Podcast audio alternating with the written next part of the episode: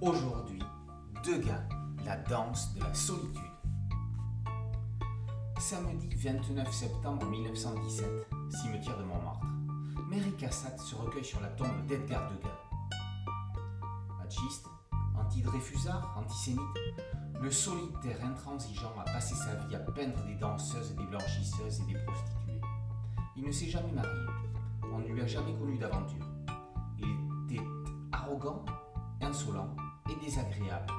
Pourtant, Mary Cassatt, peintre américaine, a non pas partagé sa vie, mais l'a côtoyée de très près. Elle retrace sa carrière avec objectivité et émotion. Comme le lui a conseillé Ingres, Degas s'est consacré corps et âme à la peinture. Il a vécu pour sa peinture. Elle a fait sa maîtresse, sa fiancée, son épouse. Par le truchement de la peintre Mary Cassatt, Rubio raconte la vie d'Edgar Degas. On le découvre lycéen et on suit toute sa carrière sous l'accession à la gloire ces derniers jours. Le scénariste a effectué un pointilleux travail d'historien pour coller au plus près à la réalité.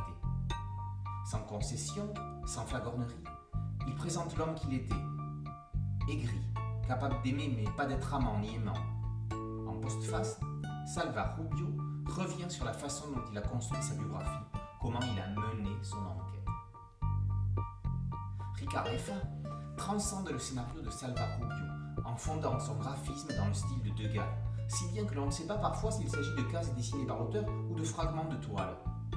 Le dessinateur espagnol invite au voyage dans des décors lumineux, des coulisses de l'opéra à l'atelier du peintre, en passant par les expositions de refusés et les salons où cause le tout Paris de l'époque.